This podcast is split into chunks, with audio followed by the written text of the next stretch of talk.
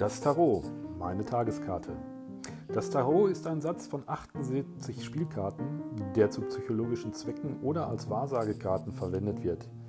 Er wird eingeteilt in die großen Arkana, die 22 Trümpfe nummeriert von 0 bis 21 und die kleinen Arkana, die 56 Farbkarten. 10 Zahlen und 4 Bildkarten in jeweils 4 Farben.